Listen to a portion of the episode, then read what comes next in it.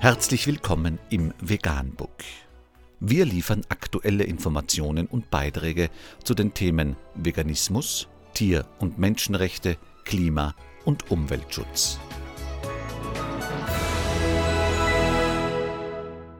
Dr. Med Ernst Walter Henrich am 3. November 2018 zum Thema Warum das Leben in der Stadt trotz Autoabgasen mittlerweile gesünder ist als das Landleben. Auf dem Land mit benachbarten Ackerflächen werden die Menschen krank. Eine medizinische Untersuchung in Argentinien zeigt das. Dort wird Soja angebaut und mit dem Pestizid Glyphosat behandelt. Etwa 98 Prozent des Sojas gehen bekanntlich in die Tiermast, weil die Menschen Fleisch essen wollen. Sehr viel Fleisch. Deshalb die Massenproduktion von Soja mit Pestiziden für die Massentierhaltung. Anstatt sofort etwas zu ändern, werden die Mediziner boykottiert und ihre Studien in Frage gestellt.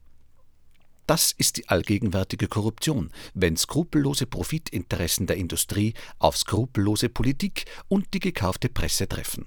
Das ist die Spirale des Irrsinns, die mittlerweile viele Lebensbereiche beherrscht und die Welt regiert.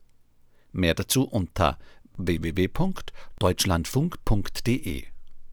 Die Mehrheit der gewöhnlichen Bevölkerung versteht nicht, was wirklich geschieht, und sie versteht noch nicht einmal, dass sie es nicht versteht. Professor Dr. Noam Chomsky. Vegan, die gesündeste Ernährung und ihre Auswirkungen auf Klima und Umwelt, Tier- und Menschenrechte.